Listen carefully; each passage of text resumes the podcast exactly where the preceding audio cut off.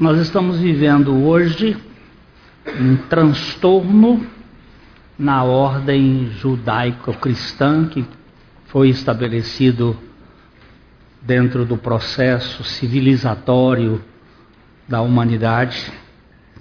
E há um projeto bem forte para destruir a igreja e a sociedade, a família. Nós precisamos estar alertas e despertados em intercessão, rogando ao Senhor para que Ele faça o que Ele sabe fazer. Eu não preciso dizer o que Ele precisa fazer, mas eu digo, Senhor, a única coisa que eu peço é maranata, porque a situação é, é caótica, é triste. Ver como nós estamos vivendo. É, esse livrinho aqui, A Festa no Deserto, de um amigo e querido pastor Fábio Alcântara, é, é um livrinho bem fácil de se ler e tem uma mensagem bem adequada com a visão da igreja. O Fábio é um pastor metodista que teve uma experiência marcante com o Senhor da cruz. E a Bíblia relata que no deserto o povo de Israel experimentou os maiores milagres que o mundo já viu, desde a água que brotou da rocha. quando a gente pensa que a água que brotou da rocha não foi um cano.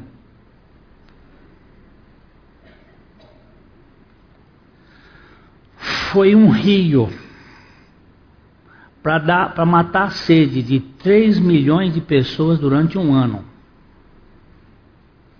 Não vem com essa história aqui de que foi coisinha pouca, não. Porque no reino de Deus é, é rios em abundância. E o mar que se abre para 3 milhões de pessoas passar, não foi uma goela entre duas paredes. Segundo o general MacArthur dos Estados Unidos, que fez a conta de mais ou menos para que o povo passasse a largura do Mar Vermelho em uma noite, era de 5 quilômetros de largura que o mar se abriu.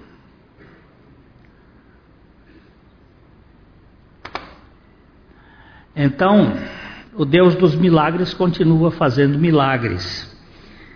Mas o deserto é um lugar que todo cristão passa.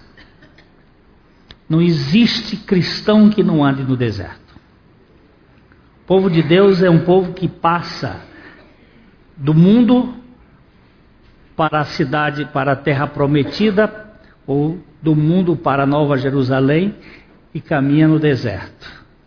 E através do deserto nós temos que ter o conhecimento do Senhor. Então eu estou indicando esse livro do, do Fábio como uma uh, oportunidade de leitura que você pode ter.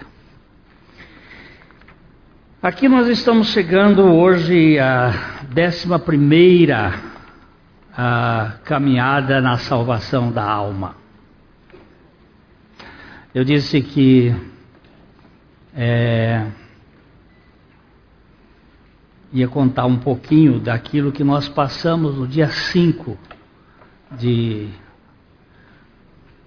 de fevereiro, a madrugada de 5 de fevereiro, a a nossa filha do meio que está conosco em casa com a netinha, Vitória, entra no quarto às quatro horas da manhã e diz assim: Mãe, a Bela, Bela é a Isabela, a nossa filha caçula, é, arrebentou a bolsa e ela está indo para o hospital. É a segunda vez que arrebenta a bolsa. Ela sempre que vai parir, arrebenta a boca do balão. Então já vem arrotando tudo. Mas o problema é que ela tinha feito uma cerclagem para sustentar por causa do primeiro parto, e neste processo, o médico tirou uma, um dos pontos na sexta-feira e na madrugada de sábado arrebentou e ele foi tirar o segundo, parto, o segundo ponto, porque ela queria parto normal, pegou uma artéria e aí foi o Deus nos acuda. E nós viajávamos daqui para lá de carro, e ao atravessar o rio Tibagi, ali depois de Sertanópolis, eu estava vendo a possibilidade de perder minha filha eu orava ao Senhor, o Senhor que esteve lá no meio da morte, o Senhor que já foi abraçado por ela, é, o Senhor sabe como lidar com isso. Eu sou aqui um pai com o pé de, de Barrichello e com o espírito de Ayrton Senna. Eu já estava lá, mas estava aqui. A estrada é comprida, e o Senhor vai ter que acalmar meu coração, porque a, as batidas já estavam a 180 para lá. Quando apareceu uma foto, eu andei mais uns quilômetros para um lugar resguardado e vi os três no centro cirúrgico e comecei a chorar. E... Só que eu não sabia. E depois o médico disse: ela duas vezes teve desmaios, ela estava entrando em choque. E Deus teve misericórdia. Mas por que eu estou contando isso aí? Porque isso faz parte da salvação da alma. A nossa alma precisa se aquietar e saber que eu sou Deus. Todos nós vamos ter tribulações deste mundo. E o texto que nós temos hoje aqui é um texto do Salmo 31, que ele fala de Jesus. É uma espécie de profecia. É... Abre para mim, por favor. Vamos ler juntos aqui o Salmo 31, 9. Compadece-te de mim, Senhor, pois me sinto atribulado. De tristeza os meus olhos se consomem, e a minha alma e o meu corpo. Fala conosco, Pai, pelo teu Espírito. Se não for uma força de expressão, o salmista aqui se expressa nas três esferas: espírito, alma e corpo. Este é um salmo de Davi, mas a oração é do Messias. Talvez Davi tenha composto este poema quando estava sendo perseguido pelo rei Saul. Mas o Espírito Santo revela aqui o sofrimento do Cordeiro de Deus enquanto estivesse sendo imolado. No verso 5, vemos uma profecia de Jesus histórico dizendo, eh, rendendo o seu espírito. Vamos ler o verso 5 do 31 Salmo. Nas tuas mãos entrego o meu espírito. Tu me remiste, Senhor Deus da verdade. Mas no verso 9, que é o verso que nós lemos acima, sua alma e corpo estão atribulados sendo consumido em lágrimas. Neste salmo percebemos a tricotomia na composição do ser humano. É, Existem duas possibilidades da interpretação do ser humano.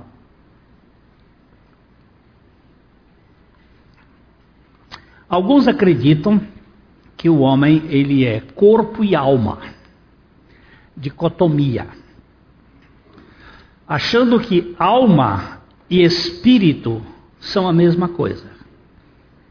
Há um grande número de cristãos que sustenta esta possibilidade. E há um outro grupo, no qual eu faço parte, que crê que o espírito e a alma são diferentes. E eu digo isso por causa da própria palavra de Deus, que ele diz que ele faz separação entre a alma e o espírito, entre as juntas e as medulas, que a palavra de Deus é capaz de separar uma coisa da outra. Mas há muitos textos bíblicos que corroboram essa ideia. Só que eu acredito também, e eu tenho usado aqui o nosso exemplo, que Deus fez o homem corpo, soprou o espírito e o homem tornou-se alma vivente. É, quando o homem pecou, o espírito morreu e ele ficou dicotômico mesmo.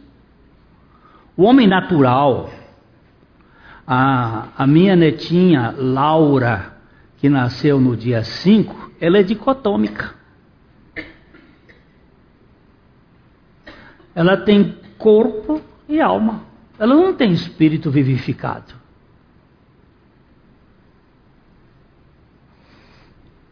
Eu não sei como é que Deus vai agir, mas porque ele diz, ele nos deu vida estando nós mortos nos nossos delitos e pecados. E onde é que nós estávamos mortos nos nossos delitos e pecados?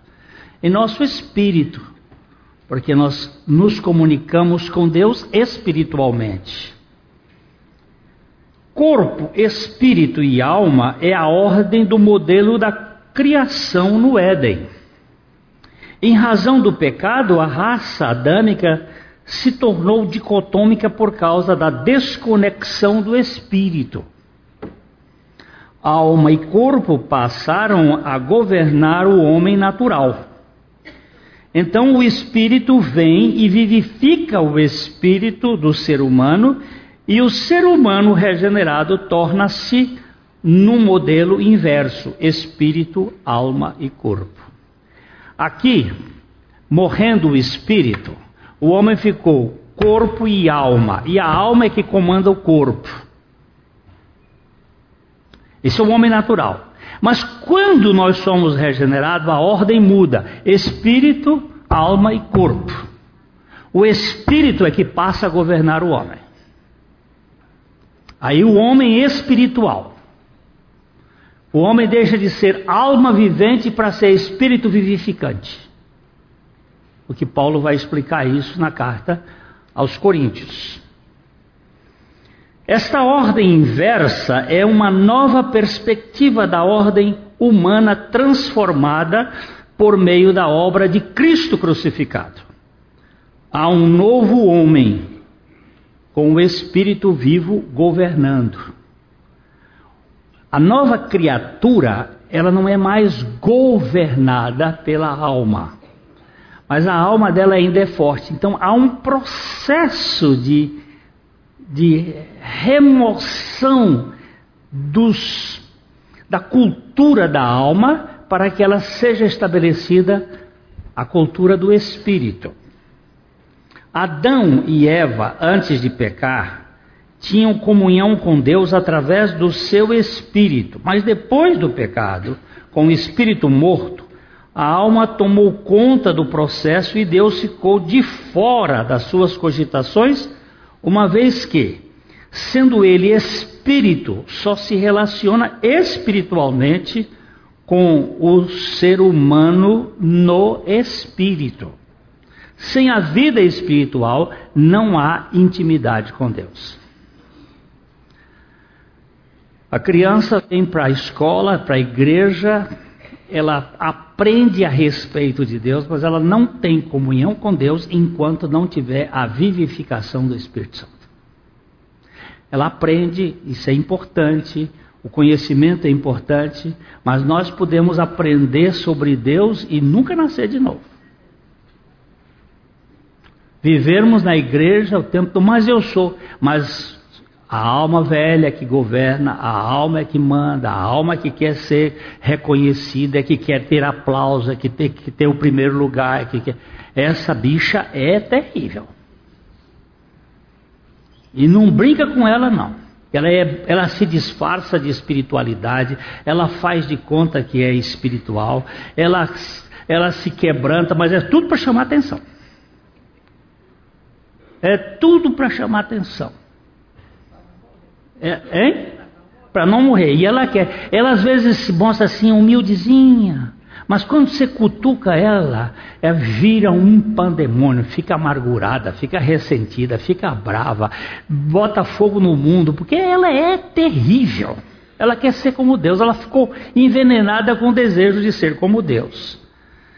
O ser humano pós-pecado não tem relacionamento com Deus, ele não tem vida espiritual, que o ligue espiritualmente ao Espírito de Deus. Há uma vida biológica e psicológica em qualquer pessoa que nasce nesse mundo, mas nenhum sinal de vida espiritual.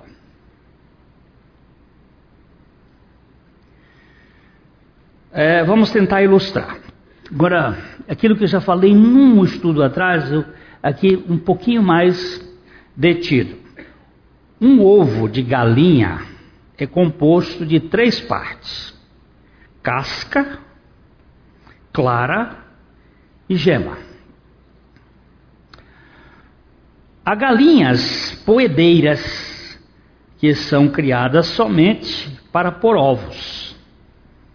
Elas não convivem com o galo e seus ovos não têm o esperma gerador de vida. Por outro lado, há galinhas que são criadas para gerar pintinhos e os seus ovos têm o esperma do macho. Os ovos de uma galinha de granja e os ovos da galinha que tem o galo cruzando-as são iguais no que diz respeito à sua composição e nutrição. Porém, um gera pintos, um não gera pintos e o outro sim. Os dois têm casca, clara e ovo e gema, mas só um tem a semente da vida. Eu estava falando isso com um irmão aqui e ele, uma pessoa bem, bem, bem capaz, ele disse: Eu não sabia que o ovo que a gente compra aí na coisa não gerava pinto. Depois não gera, não. Você pode botar no que você quiser. Esse, normalmente esse ovo que a gente compra para comer, ele é ovo de galinha de, é, galinha de granja que é só para produzir a albumina, a proteína lá. É ovo, é ovo. Se você puser debaixo da galinha, não, se você puser na chocadeira, não tem pinto. Porque não tem vida. A vida vem do galo. O galo tem uma cloaca. Dentro daquela cloaca ele tem um órgão sexual que ele introduz na cloaca da galinha e lança o esperma. Se a galinha não tiver o, o, o esperma do macho, não tem pinto. Ovo é ovo, todos você bota aqui, são, pode comer. É a melhor comida do mundo, é ovo. Diz o doutor Laí Ribeiro, se você comer seis ovos por dia, você não vai ter problema de vista.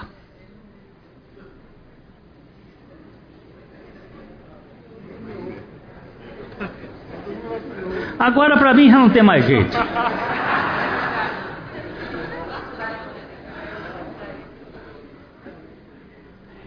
O problema do ovo é a gordura que às vezes a gente come, mas se fizer com gordura de coco e não reproduzir aquela gordura, não reaproveitá-la, se usar gordura de banha de porco ou manteiga, não tem problema. Problema é comer com gordura desses óleos que tem um que tem até o nome de canola, que nem existe essa planta. É um Canadian lá, qualquer coisa que tem então, se você quiser comer ovo à vontade, pode. Eu estou dando a ordem do doutor Laí Ribeiro. É um cardiologista, é nutrólogo de célula. ele diz que come oito ovos por dia. Eu não vou agora discutir mais o resto. Mas quanto à saúde, não é? Aqui, o ovo da galinha galada gera pinto, o ovo da galinha de granja é nutricional, como o outro. O ovo da galinha de granja ilustra o ser humano desconectado de Deus. Sem a vida de Cristo, o espírito está morto. Não há vida espiritual no homem natural. A sua alma caída é quem dá as cartas de aparente espiritualidade. Por isso, é preciso que o ser humano seja regenerado pelo Espírito de Deus para que possa ter a vida espiritual. Se o Espírito Santo não vier chocar, gerar. Aliás, o segundo versículo da Bíblia, o segundo versículo da Bíblia mostra isto. E diz assim: No princípio criou Deus os céus e a terra. E a terra tornou-se sem forma e vazia. E o Espírito de Deus pairava, chocava a face das águas. É uma espécie de geração de vida que vem do Espírito. É, os dois ovos, os dois tipos de ovos, aparentemente são idênticos, mas um tem vida e o outro não. Assim, não podemos julgar as pessoas pela aparência, senão pela vida de Cristo neles. Ter uma vida moral inatacável não significa ter a vida de Cristo, mas ter a vida de Cristo com certeza significa ter uma vida moral justificada e santa, em processo de santificação. Um, temos pessoas morais maravilhosas, mas sem a vida de Cristo, ele não pode entrar no reino de Deus. Porque Jesus disse que não pode. Ele falou para Nicodemos. Nicodemos não era uma pessoa vulgar. Ele não era um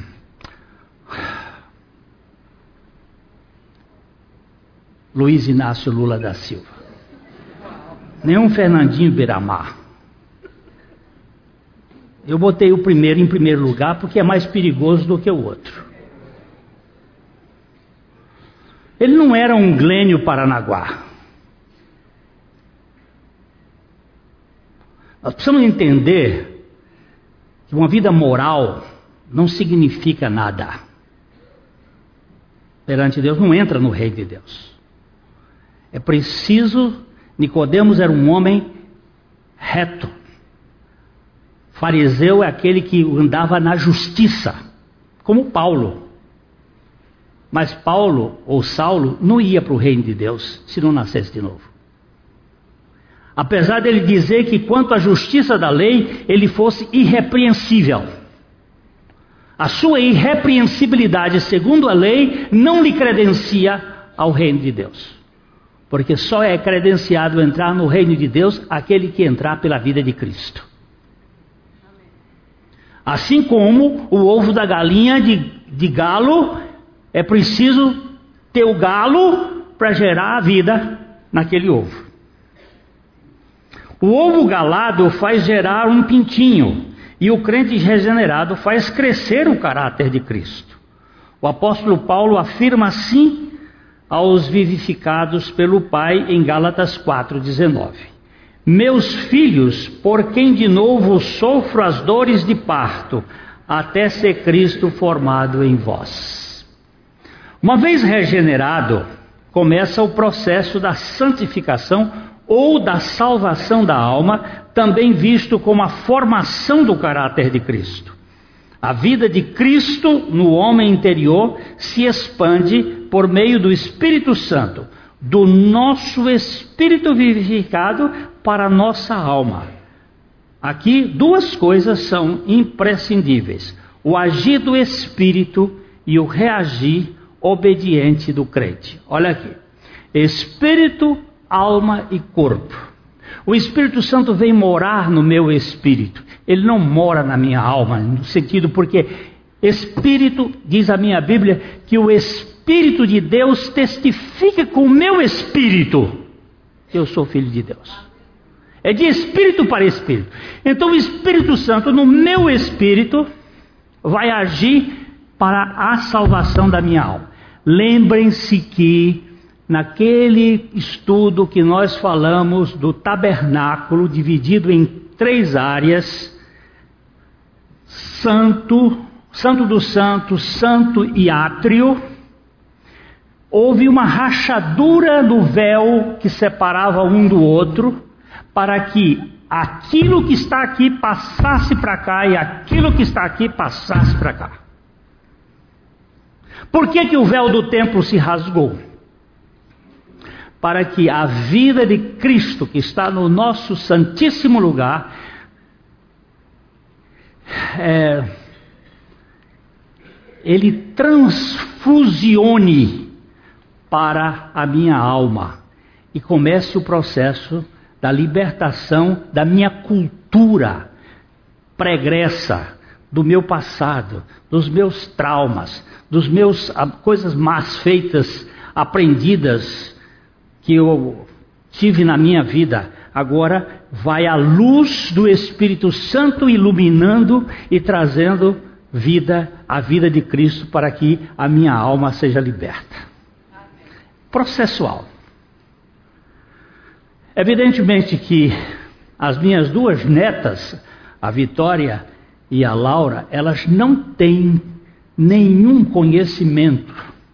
Eu chego para elas e aqui é vovô, falo, elas olham, mas é um olhar morto, porque a alma delas ainda está completamente inabilitada para conhecer. Mas aí eu vou dizendo: é vovô, eu amo você, é vovô, eu amo você, eu amo você. Daqui um dia ela começa a responder.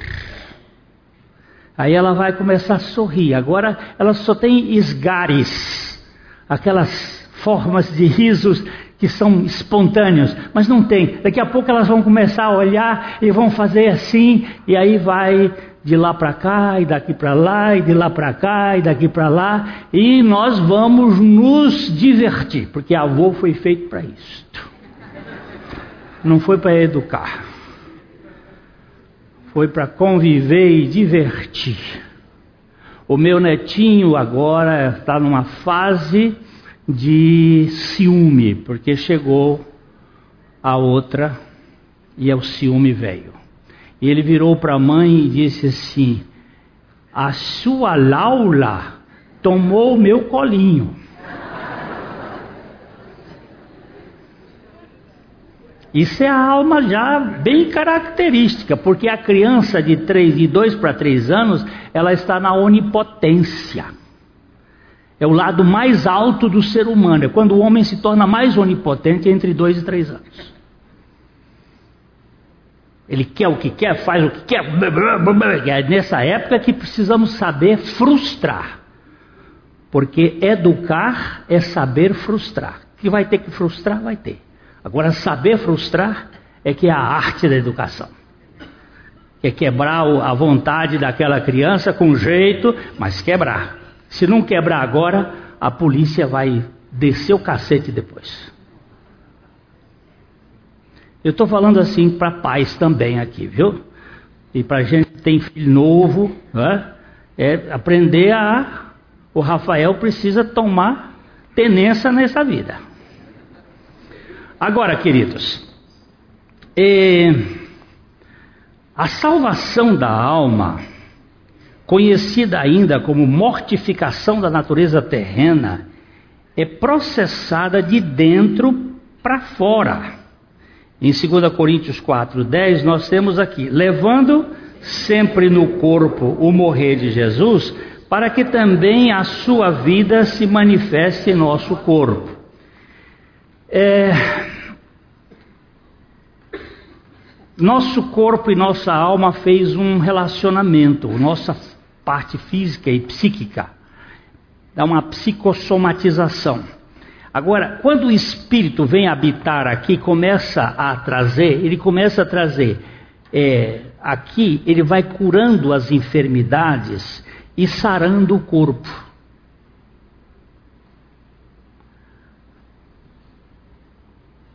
Ó, nós temos aqui enfermidades e aqui nós temos doença. As enfermidades são psíquicas, as doenças são físicas, geram dor. Quando o espírito começa a fazer isto, começa a haver um, uma espécie de terapia espiritual. Começa sendo tratado. Aqueles traumas que nos mantêm fóbicos, tímidos, envergonhados, a vergonha, a timidez, é um, é um medo de não ser aceito, do que o outro venha dizer a seu respeito. E aí você se fecha. E isso adoece a sua, a, a, enfermiza a sua alma. E isso vai refletir no seu corpo aqui. Daqui a pouco a gente está com artroses, artrites, que são doenças que nós é, acabamos produzindo pelas nossas angústias, pelos nossos medos. Agora, quando isso acontece, que nós levamos o morrer de Jesus, vamos trazendo a obra da cura de dentro para fora. Esse processo é como o esperma na gema. A formação do pintinho só acontece quando a galinha faz o seu ninho cobrindo os seus ovos com as suas asas. Semelhantemente, a formação de Cristo em nossa alma só acontece pela cobertura do Espírito Santo. Bem como, agora guarde bem isso aqui, bem como pelos meios da graça através da igreja, que nos levam a obedecer o agir divino. Como é que diz aquele salmo que quando nós estamos escondidos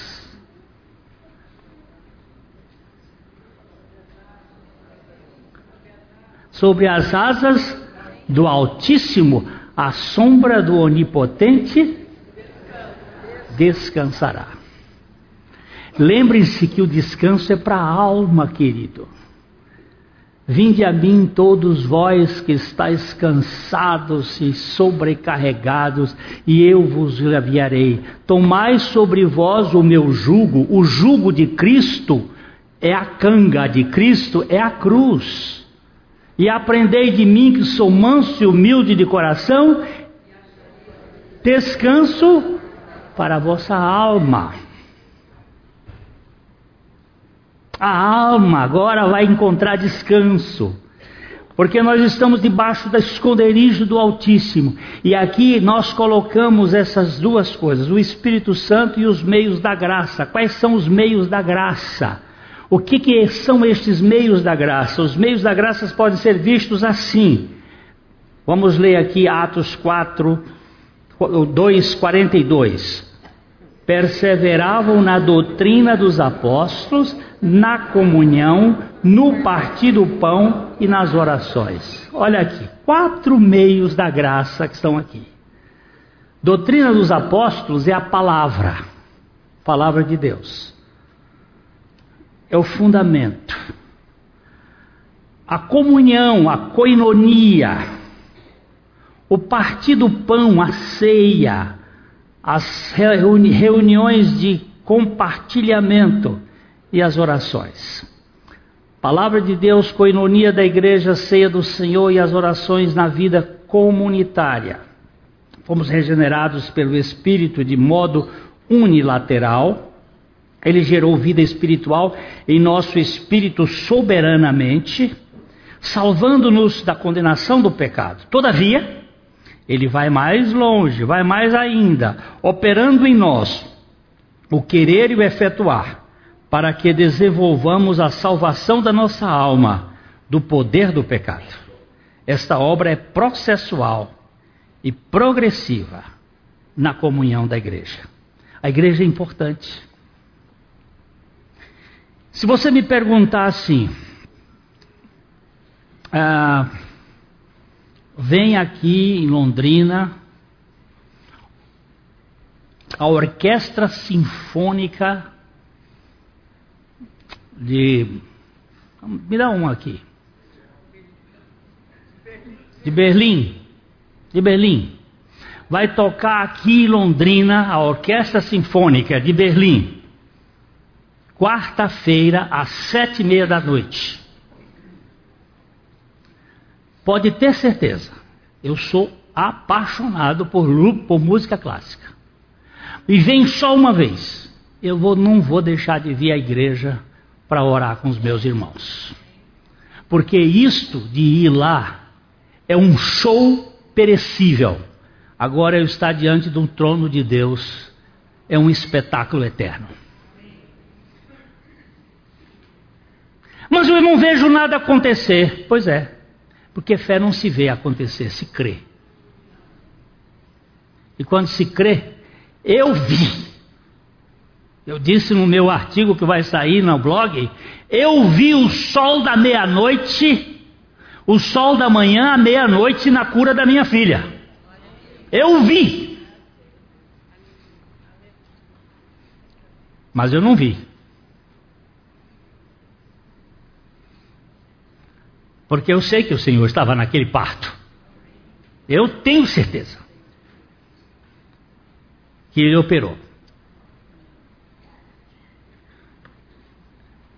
Quando cremos em Cristo como Salvador, viemos a Ele com uma alma cheia de lixo, traumas, feridas, culpa, vergonha e uma cultura pervertida.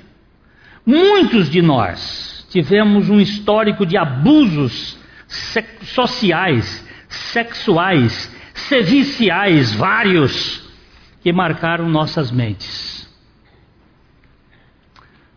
Eu tenho aqui nesse auditório, certamente, muitos traumatizados. Um irmão meu me perguntou essa semana, quando eu cheguei aqui conversando comigo, disse: Glênio, você já teve depressão? Já. Você tomou medicamento? Já. Eu uso óculos porque eu preciso. E eu tomei remédio para a depressão porque eu precisava. Hormônios que são descompensados. Eu tive um período que um médico vinha de Curitiba para colocar remédio na minha veia, doutor Edgar, ele e a filha. Eu estava deprimido. A igreja não soube. Muita gente não soube, mas o Senhor sabia. E eu não tenho que esconder as minhas dores, porque eu sou amado por Deus. Eu não sou super-homem. O super-homem vive em mim. Agora o meu neto está na fase do super-homem. Ele sai do, do Hulk para o Batman e do Batman para o Homem de Ferro e do Homem de Ferro para o Homem-Aranha numa facilidade tremenda. Quando eu vejo ele está. E agora quem você é? Eu agora incorporou o Hulk. Daqui a pouco incorpora o Homem de o Homem-Aranha. Eu não tenho mais essa, esse, esse jeito de ser um super-homem. Agora o super-homem, Jesus Cristo, vive em mim na minha fraqueza. É isso que eu posso dizer.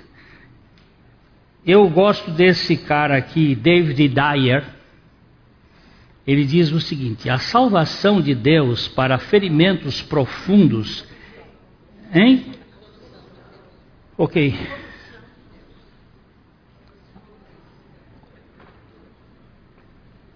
A solução de Deus para ferimentos profundos é trazê-los para a luz. Vou, vou, repetir: a solução de Deus para ferimentos profundos é trazê-los para a luz. Enquanto você, o, nosso pai Adão, ele escondeu atrás das, das moitas, ele ficou atrás das, das árvores. E enquanto você e eu, traumatizados, feridos, abusados, ficarmos escondendo sem a luz do Espírito Santo, nós vamos viver mentiras, idealizações, hipóteses. Vamos vender uma imagem falsa para os outros e ir vivendo uma desgraça aqui dentro. Vivendo uma confusão interna. Então, o Dyer disse bem: a solução de Deus para ferimentos profundos é trazê-los para a luz. Precisamos abrir nossas vidas a Jesus e deixá-lo ver o que nos aconteceu. Não que ele não saiba, ele sabe, mas nós é que precisamos abrir. Precisamos deixá-lo tocar e curar nossos ferimentos mais profundos. Mais uma vez, a fé é requerida. Precisamos saber e confiar que Deus nos ama completamente e sem reservas. Oh, coisa boa! Precisamos crer que Ele nos tratará com a mais terna bondade Precisamos ter fé que, porque Ele nos fez, sabe como curar nossas feridas e que o fará com o mínimo de sofrimento. Eu tenho que me abrir diante dele. E às vezes eu tenho que me abrir diante de irmãos que possam suportar que a igreja, eu vou falar nisso, a igreja tem que ser terapêutica. A igreja tem que ser curadora e não acusatória, acusadora. E não apontando o dedo para a fraqueza do outro. Quando o salmista diz no, no texto que encabeça este estudo, compadece-te de mim, e foca em sua alma atribulada e triste, estava suplicando pela salvação dela, da alma, e do seu histórico de feridas e contusões que a mantinha dolorida e solitária. Aí os meios da graça, olha só. Vem cá. Vamos, vamos abrir esse, esse, essa caixa preta? Eu trabalhava aqui no, no hospital Colina Verde uma época difícil na minha vida.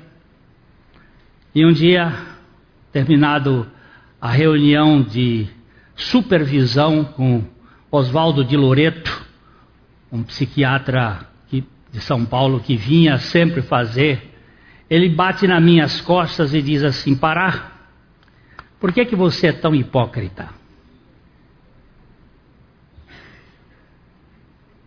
Eu disse: Você acha ele disse: Eu não acho, eu vejo. Você finge ser uma pessoa que você não é. Nada melhor do que a verdade. E eu perguntei para ele: Você me ajuda a abrir a caixa preta? Ele disse: Se você quiser, eu ajudo. Se você quiser. Então ele passou a vir de São Paulo um pouco antes. Nós tínhamos algumas reuniões, tivemos algumas reuniões em que ele me ajudou a abrir porque às vezes a gente não tem coragem, tem medo de ser rejeitado. E aí você se tranca e passa a viver uma hipótese que não é verdadeira. A primeira vez que eu contei que eu tinha sido abusado em público, a minha esposa ficou escandalizada porque eu nunca tinha contado para ela. Eu não contei para os meus pais. Eu vivi uma mentira por muitos anos. Mas Deus abriu. E foi o Oswaldo de Loreto, que foi um instrumento que Deus usou para ajudar a abrir. Não preciso viver escondido, porque Deus me ama. Uma vez que recebemos a Cristo como Salvador, já somos novas criaturas. E neste caso, nós temos a vida eterna. Se temos a vida eterna, não há mais perigo de perdê-la, pois a vida é eterna. E é uma dádiva divina irrevogável. Deus não dá agora e toma depois. A questão é a inadequação da minha mente, alma, com as lembranças da nossa história. Eu tenho a vida eterna, tenho, mas eu tenho uma alma sofrida, magoada, com rejeições, com agressões. Então essa alma precisa ser curada, ela precisa ser tratada, ela precisa ser liberta. Todos os que creem em Cristo, e eu volto a dizer o seguinte: salvação é eterna, porque a vida é eterna. A vida eterna não tem prazo de validade. Quando você vai comprar certos produtos no supermercado, você tem que ficar olhando. Quando é o tempo de validade? 2018. Não, não vou levar. Já está com prazo próximo. De... Mas remédio também tem tempo de validade. A vida física tem tempo de validade. Mas a vida eterna não tem tempo de validade. Ela é eterna quando ele nos deu a vida eterna, e ele não toma, porque ele diz que os dons e a vocação divina são irrevogáveis. Eu tenho vida eterna, tenho salvação eterna no meu espírito, mas tenho uma alma que precisa de tratamento. Todos os que creem em Cristo foram perdoados dos seus pecados, porém muitos ainda precisam perdoar aqueles que lhe ofenderam. Aqui pega, não pega? Você foi perdoado? E agora? O que, é que você vai fazer aí? Gente lhe ofendeu? Ofendeu. O que, é que você vai fazer agora? Perdoar. Mas você não sabe o, o tamanho do abuso que eu tive. Pois é, você não sabe o tamanho da graça que você tem para fazer esse negócio. Aí eu volto a, diz, a citar Dyer quando diz: em alguns casos, indivíduos feridos emocionalmente sepultam tão profundamente sua ferida que mesmo suas próprias mentes esquecem o que aconteceu. Eles reprimem os sentimentos tão severamente, tornando-se um aleijado emocional no processo, que encobrem completamente o que aconteceu. Isso pode ser especialmente verdadeiro em casos de estupro ou abuso sexual de criancinhas. E aqui a igreja tem que ser um hospital. Uma vez eu estava atendendo uma moça e hoje a gente sabe, ó, se você me abraçar, eu sei se você foi abusado. Mas no abraço eu sei. Como é que você sabe? O comportamento da pessoa. Ele diz, ele fala, ele grita. E eu comecei a conversar com essa menina e, e ela fazia um rodeio. Nunca ia para o ponto.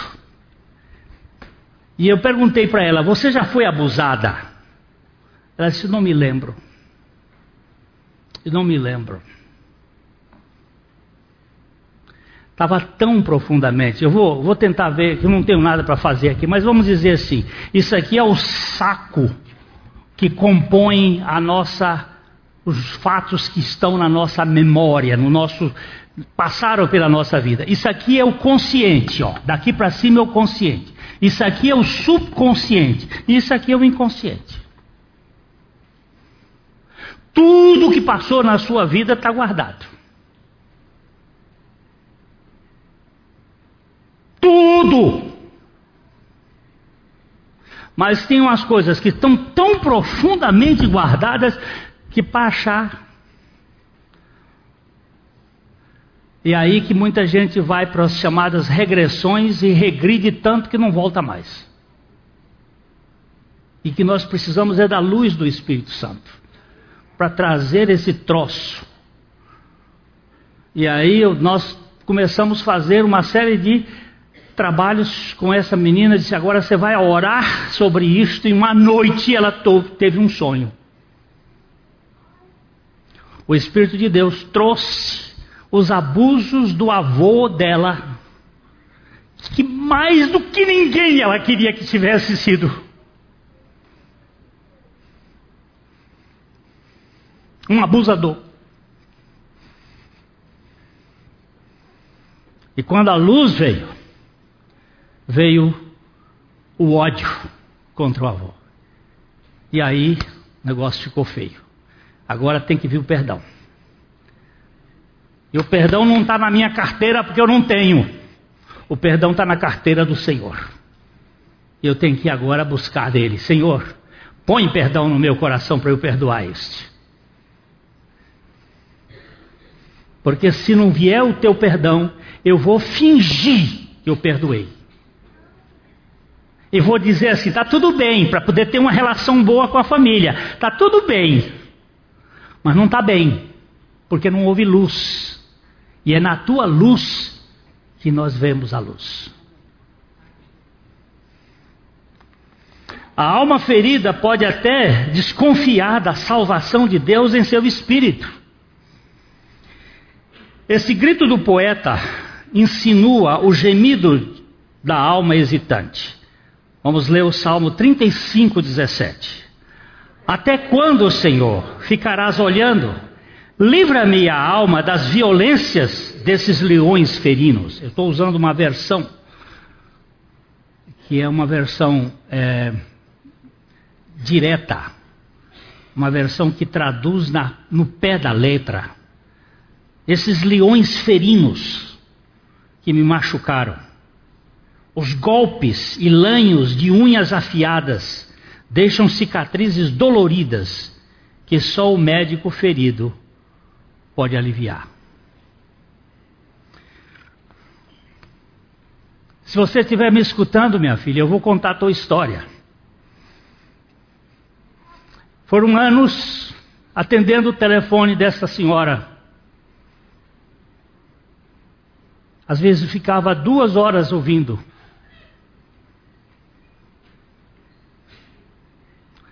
Lá no estado do Rio, ela aqui, eu aqui.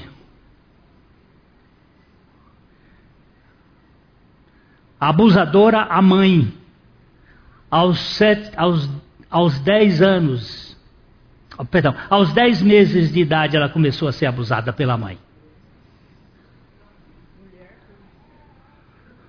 Nós temos aqui nesta sala pessoas que foram abusadas e que sofrem e que fingem que não existe. E a alma está sofrendo. Mas tem cura em Gileade. Há um bálsamo que pode curar. O profeta Jeremias viu isto. Nós não precisamos ficar escondidos. E a igreja precisa ser terapêutica. Precisa ser a comunidade da recepção e não da exclusão. Muitos cristãos levam anos chorando dores cruéis em seus estigmas.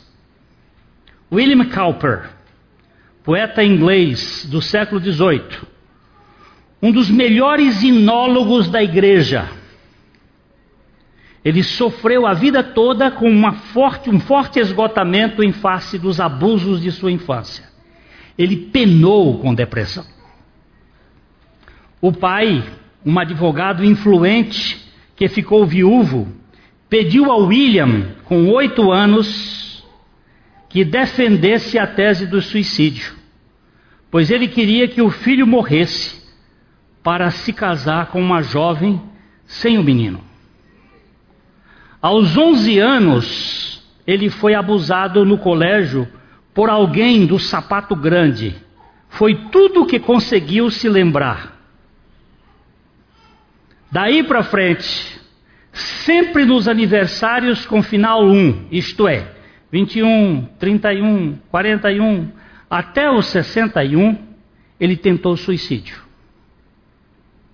Morreu de morte natural aos 80 anos, com 69 anos, mas já estava entrando no processo de depressão.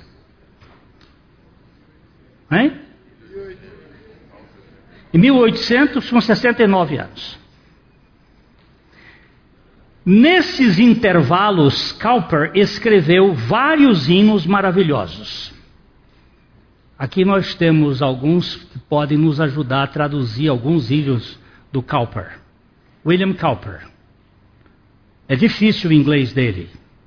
É inglês de 1700. Eu tento ler, mas meu inglês é curtinho. E eu topo com cada palavra lá mas eu fico babando só em perceber a riqueza do que ele dizia. Mas nós temos do cantor cristão um deles que diz assim: Achei a fonte carmesim que meu Jesus abriu. Na cruz, morrendo ali por mim, minha alma redimiu. Minha alma redimiu. Eu creio sim, eu creio Jesus por mim morreu e sobre a cruz para me salvar, castigo padeceu. Temos aqui uma alma ferida violentamente, sendo salva lentamente. Faz parte do impostor, o falso eu, viver nos bastidores com medo de dizer quem é e ser rejeitado.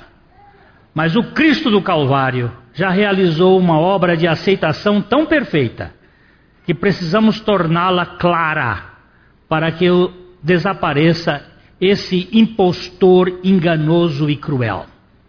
Ele precisa ser desmascarado para que nós saibamos que nós não somos aceitos pelo que fazemos ou pelo que, que tentamos ser, mas por aquilo que Cristo é em nós.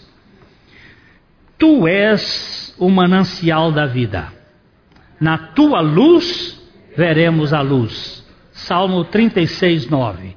Tu és não um chuvisco de vida, tu és o manancial da vida. E na plenitude da tua luz, nós vemos a luz. Deus não só perdoa e esquece nossos atos vergonhosos, mas ainda transforma as trevas em luz. Aleluia! Aleluia pelo Cordeiro de Deus, que tira o pecado do mundo e tira a vergonha de nossas histórias, para que nós vivamos com a alegria de uma alma liberta. A Livraria PIB Londrina procura selecionar cuidadosamente seus títulos e autores a fim de oferecer um conteúdo alinhado com o Evangelho de Jesus Cristo. Bíblias, livros de teologia, devocionais, literatura infantil, biografias, comentários bíblicos e muito mais. Dispomos também de um acervo de CDs e DVDs das mais de 5 mil mensagens ministradas na primeira Igreja Batista em Londrina.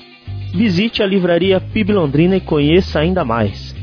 Livraria PIB Londrina, de segunda a sexta, das 13h30 às 18 horas. Endereço na Avenida Paraná, 76A, próximo ao Calçadão, bem no centro de Londrina. Ligue para 3372 8921 ou acesse o site www.livrariapiblondrina.com.br.